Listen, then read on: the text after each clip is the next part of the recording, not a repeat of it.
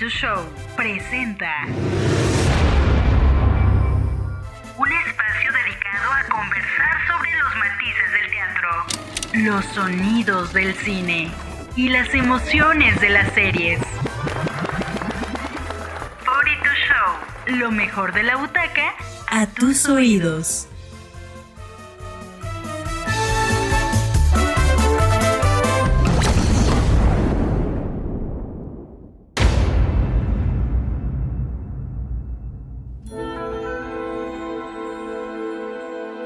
Bienvenidos a un episodio más de 42 Show. El día de hoy platicamos acerca del silencio de los inocentes.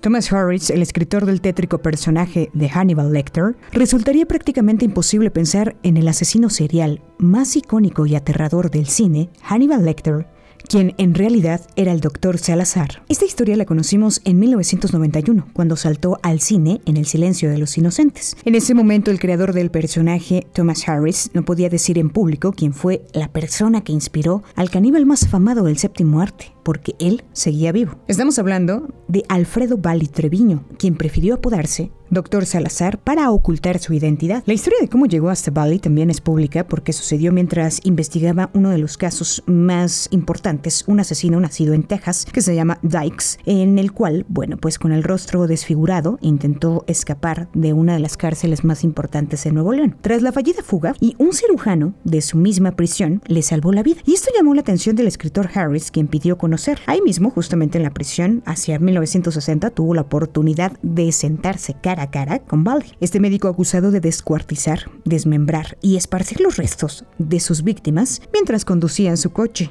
Un dato curioso es que el doctor, este doctor fue el último mexicano condenado a una pena mortal, la cual eh, no se realizó. Y es que todo en él arrastra una sombra misteriosa, ya que mientras obviamente pagaba esta condena, sí atendió a pacientes que también estaban allá en Topo Chico. Las conversaciones que tuvo Harris con Bali le cambió la vida, porque de la plática surgieron preguntas y temas tales como si las víctimas de Simons lo provocaron o si merecían morir.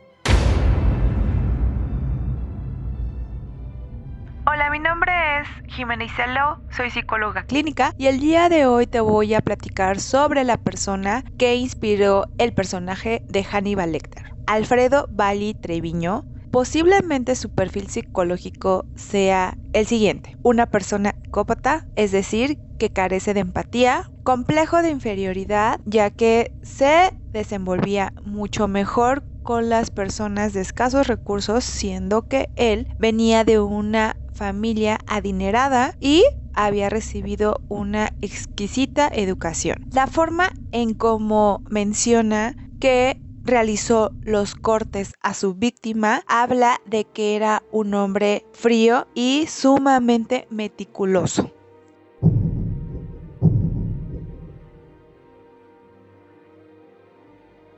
Rápidamente hizo una figura literaria y cinematográfica que todo el mundo conoció. Thomas Harris, quien 25 años después escribió la exitosa novela El silencio de los inocentes, le dio vida a uno de los personajes más integrantes y espeluznantes del género, este famoso Dr. Hannibal Lecter, que en la pantalla grande protagonizó Anthony Hopkins. Hasta en 2013, al celebrar 25 años del lanzamiento de esta exitosa novela, relató que en el prólogo de su edición de aniversario y en distintas entrevistas con medios internacionales, que aquel desconocido asesino mexicano a quien él llama Dr. Salazar, detonó en su imaginación a este personaje uno de los papeles más icónicos que es Buffalo Bill, la historia está inspirada en parte en la relación entre el detective Robert Keppel y Ted Bundy.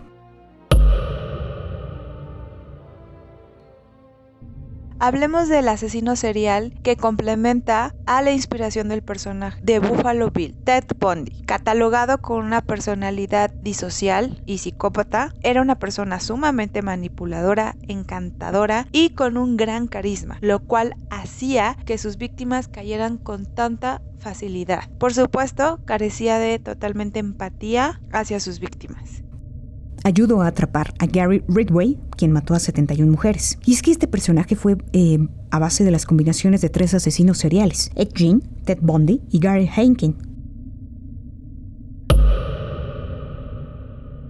Empecemos por el asesino serial Ed Gein, catalogado como un sociópata y con personalidad antisocial desde pequeño. Tenía comportamientos boyeristas y fetichismos. Esto se desencadenó porque desde muy pequeño buscaba el amor de su madre, lo cual no obtuvo nunca y desarrolló un odio hacia las mujeres como era una persona que sabía cómo matar a los animales ya que ejercía la carnicería, así era como degollaba a sus víctimas.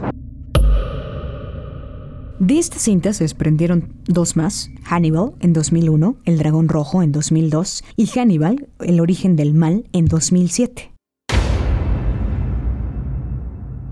Ahora pasemos a hablar sobre el asesino serial Gary Hay, catalogado con personalidad esquizoide, psicópata y desviación sexual, debido a cómo abusaba de sus víctimas y que dejó embarazadas a varias de ellas y con enfermedades de transmisión sexual. Le producía placer el hacerlas sufrir y esto, por supuesto, se refiere a una persona que es sádica. Probablemente su condición sí tenía una gran carga genética, ya que la historia familiar que Gary tuvo es que tuvo una madre que se suicidó y un padre que pues totalmente lo abandonó y abusó de él desde niño.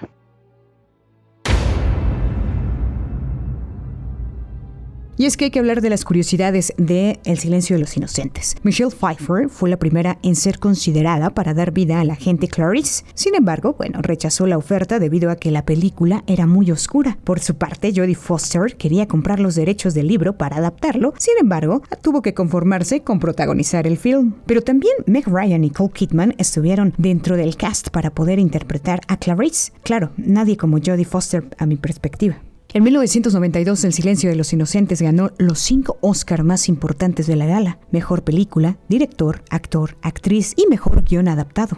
Curiosidades también de Anthony Hopkins es que estudió archivos reales de asesinos seriales, también visitó prisiones, estuvo presente en algunos juicios. En realidad en la cinta, Anthony y Jodie Foster solo compartieron cuatro escenas en toda la película, y es que la magia de la edición, bueno, pues aquí se hace muy presente.